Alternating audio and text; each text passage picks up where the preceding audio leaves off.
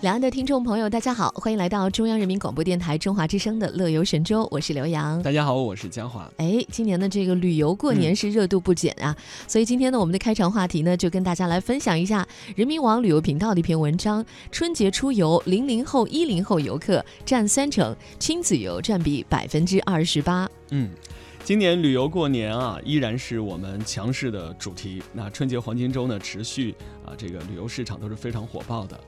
中青旅遨游网发布的二零一九春节黄金周的旅游报告显示呢，零零后啊乃至一零后的这个游客啊，合计占比超过了百分之三十四，而亲子游占比百分之二十八。云南、日本分别夺得最受欢迎境内外旅行地的榜首。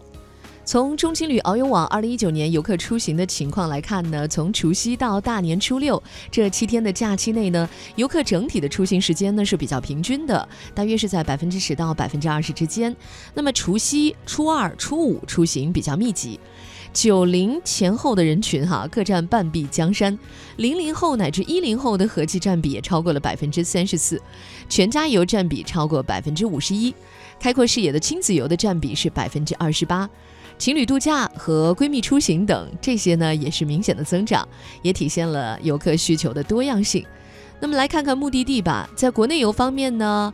呃，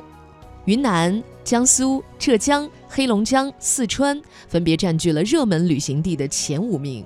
而日本、泰国、澳大利亚、美国、突尼斯分别占据了出境游热门旅行地的前五名。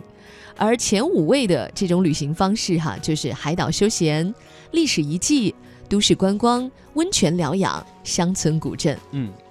从中青旅遨游网的数据来看，二零一九年春节游客的这个平均单价总体是一万三千九百零七元，同比增长百分之六点七。出境游的游客单价呢是一万五千零七十六元，同比微增百分之五点六。国内游客单价为，啊。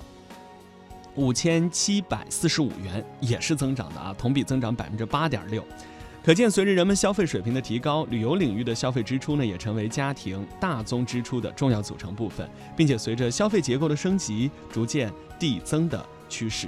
中青旅遨游网呢还推出了很多新的玩法，包括深度体验北非风情、米兰慈善跑等主题活动。古北水镇和乌镇针对春节假期也推出了长城庙会过大年、江南水乡过大年等特色活动，带游客呢找回那些失去的年味儿。